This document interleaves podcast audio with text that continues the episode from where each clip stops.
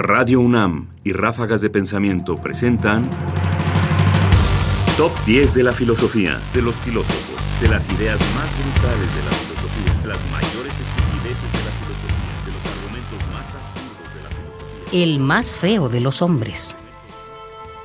Y de nuevo corrieron los pies de Zaratustra por montañas y bosques, y sus ojos buscaron y buscaron, mas en ningún lugar pudieron ver a aquel a quien querían ver, al gran necesitado que gritaba pidiendo socorro. Durante todo el camino, sin embargo, se regocijaba en su corazón y estaba agradecido. Qué buenas cosas me ha regalado este día para compensarme de haber comenzado mal. Qué extraños interlocutores he encontrado. Quiero rumiar durante largo tiempo sus palabras como si fueran buenos granos. Mis dientes deberán desmenuzarlas y molerlas hasta que fluyan a mi alma como leche. Mas cuando el camino volvió a girar en torno de una roca, el paisaje se transformó de repente y Zaratustra penetró en un reino de muerte. En él, peñascos negros y rojos miraban rígidos hacia arriba, ni una brisna de hierba, ni un árbol, ni el canto de un pájaro. Era, en efecto, un valle que todos los animales evitaban, incluso los animales de rapiña. Solo una especie de serpientes feas, gordas, verdes, cuando se volvían viejas, iban allí a morir. Por esto los pastores llamaban a este valle muerte de la serpiente. Vio que algo se había sentado junto al camino, algo que tenía una figura como de hombre, pero que apenas lo parecía, algo inexpresable. En ese instante, aquel muerto desierto produjo un ruido. Del suelo, en efecto, salía un gorgoteo y un resuello como los que hace el agua por la noche en tuberías atrancadas, y por fin surgió de allí una voz humana y unas palabras de hombre. Zaratustra, Zaratustra, resuelve mi enigma. Habla, habla. ¿Cuál es la venganza que se toma del testigo? Te invito a que te vuelvas atrás. Aquí hay hielo resbaladizo. Cuida, cuida que tu orgullo no se rompa aquí las piernas. Tú te crees sabio, orgulloso Zaratustra. Resuelve pues el enigma. Tú, duro cascanueces, el enigma que yo soy. Di pues, ¿quién soy yo? Te conozco bien. Tú eres el asesino de Dios.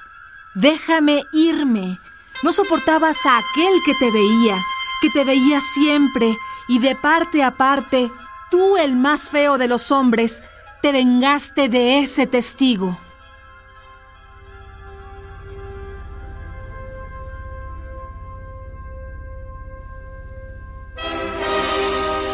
Friedrich Nietzsche. Así habló Zaratustra.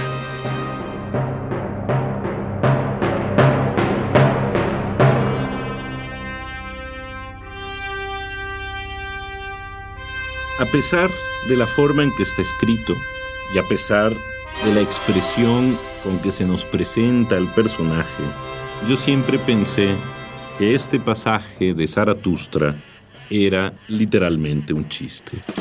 La idea de que el más feo de los hombres es aquel que mata a Dios porque no soporta que Dios sea el único que lo ve, tiene necesariamente algo de chistoso. Dios no pensó en eso. A Dios se le escapó que la monstruosidad de su creación podía dar un ser que se sintiera simple y llanamente acosado por su mirada.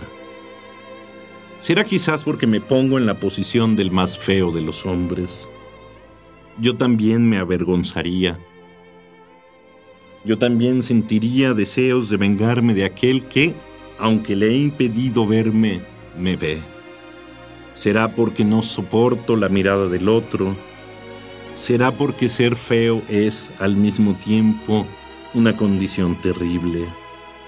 Pero en todo caso, y más allá de si se trata o no de un chiste, el punto es que en la perfecta y armoniosa creación de Dios hay lugar para aquellos o aquellas cosas que se revelan hostiles a Dios y finalmente sus homicidas.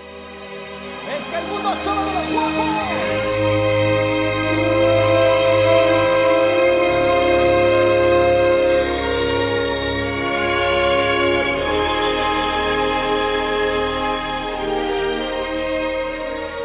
Ráfagas de Pensamiento ahora en www.ernestopriani.com.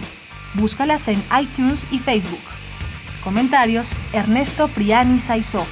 Voces: Juan Stack, María Sandoval, Margarita Castillo y Guillermo Henry.